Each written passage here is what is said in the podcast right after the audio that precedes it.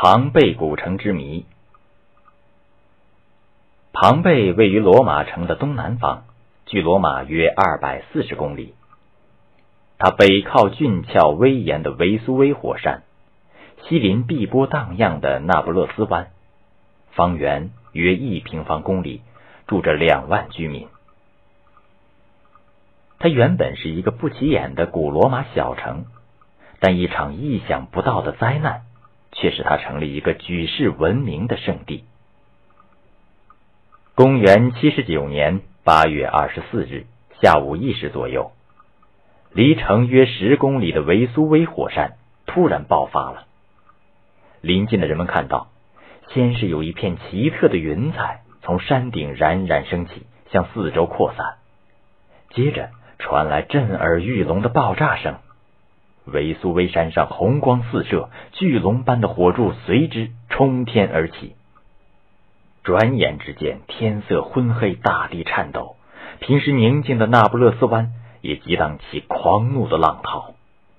火山喷出的炽热熔岩落地时，已凝固成石块。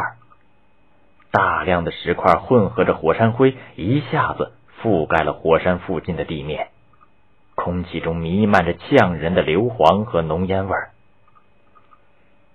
火山喷出的大量热蒸汽形成暴雨，又引起山洪的爆发。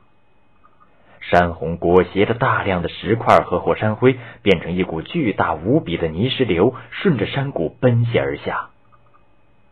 看到这种景象，火山边上的庞贝城顿时陷入一片恐慌。尖叫声、哭喊声响成一片，人们纷纷逃离。维苏威火山的这次大爆发持续了十八个小时，巨量的火山灰、熔岩和泥石流将庞贝城埋入了深达六米的地下。在这次灾难中，大多数的居民及时逃离了，但仍有两千人遇难。他们有的是为了寻找亲人。有的可能是舍不得自己的财产，有的是因为年老体衰，还有的则是至死尚未获得自由，被镣铐牢牢锁住的奴隶。庞贝就这样在地图上消失了。一千多年过去了，庞贝渐渐被人们遗忘，只是人们在翻阅古书的时候，才会看到有个庞贝古城。十八世纪初，一位意大利农民在维苏威火山东南地区修筑水渠时，从地下挖出了一些古罗马的钱币和大理石雕像碎块。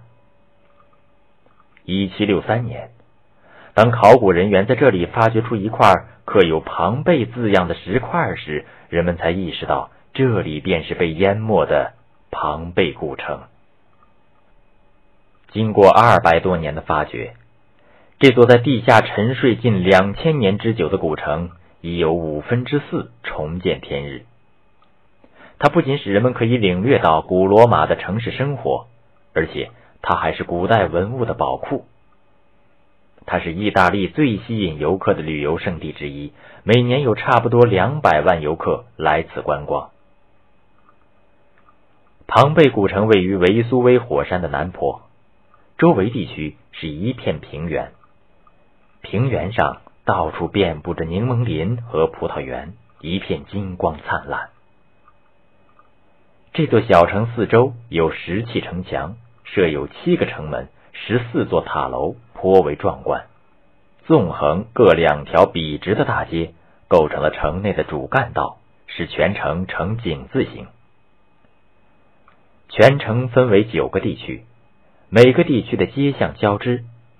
大街上铺的是十米宽的石板，两旁是人行道，街巷的路面也是用石块铺成的。城市中最宽阔的大街叫丰裕街，石板路面上有被当年车辆碾出的条条车辙。街的两边是酒馆、商店和住宅，人们不难想象出当年的繁华景象：嘶叫的牲口。大声吆喝的马车夫，各式小贩与奴隶熙攘来往；穿着阔绰的商人，趾高气扬的政客，香气袭人的贵妇坐着轿子招摇过市。墙上画的招牌写着“带人打扫房屋，出售陈年美酒，政治候选人的美德等等”。丰裕街直通大广场，大广场三面围墙是长方形的，广场四周建有许多宏伟的建筑。这里是庞贝政治、经济和宗教的中心。广场上装点着名人塑像，广场的两侧是两座神庙，分别供奉罗马神话中的众神之王朱比特和太阳神阿波罗两位巨神。广场的东南是一座大会堂，那是庞贝的最高建筑，里面设有法院和市政厅。此外，还有一座两层楼商业大厦，当地生产的葡萄酒、玻璃制品、东方的香料、宝石以及中国的丝绸等商品都能在这里洽谈成交。广场的东北是商场。这里店铺林立，商品琳琅满目。有人在墙上涂写着“赚钱即欢乐”。在一间酒吧间里设有 L 型的大理石柜台，那里出售各种饮料。在小酒店的墙壁上，还可以看到书写的价目表、客人们的欠账数字等。在一家面包房的烤炉里，还发现了一块烤熟的面包。面包外形完好，上面还印着面包商的名字。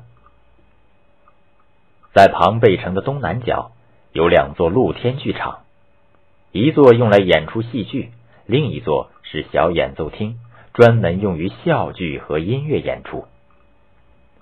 这里还有一座宏伟的竞技场，可以容纳两万人，它是决斗士浴血搏斗的场所。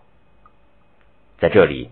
发现了精美的剑和头盔，墙上还刻着决斗士明星的名字，如加拉德斯、大英雄、令人心碎、弗里克斯将与熊格斗等等。庞贝城内富豪的住宅也不少，这些豪宅的大门大都有大理石圆柱和雕花的门楼，整个建筑围绕一个正厅。正厅很凉爽，高度可达十米。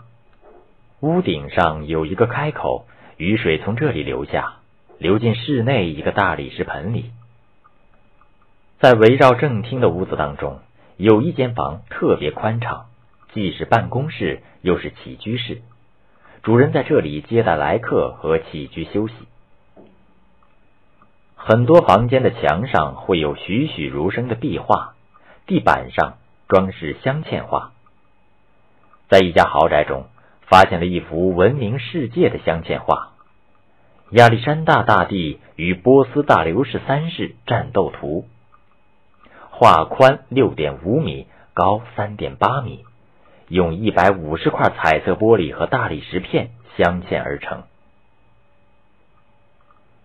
发掘庞贝古城时，发现了许多遇难者的遗体，他们有一部分。竟奇迹般的复活了。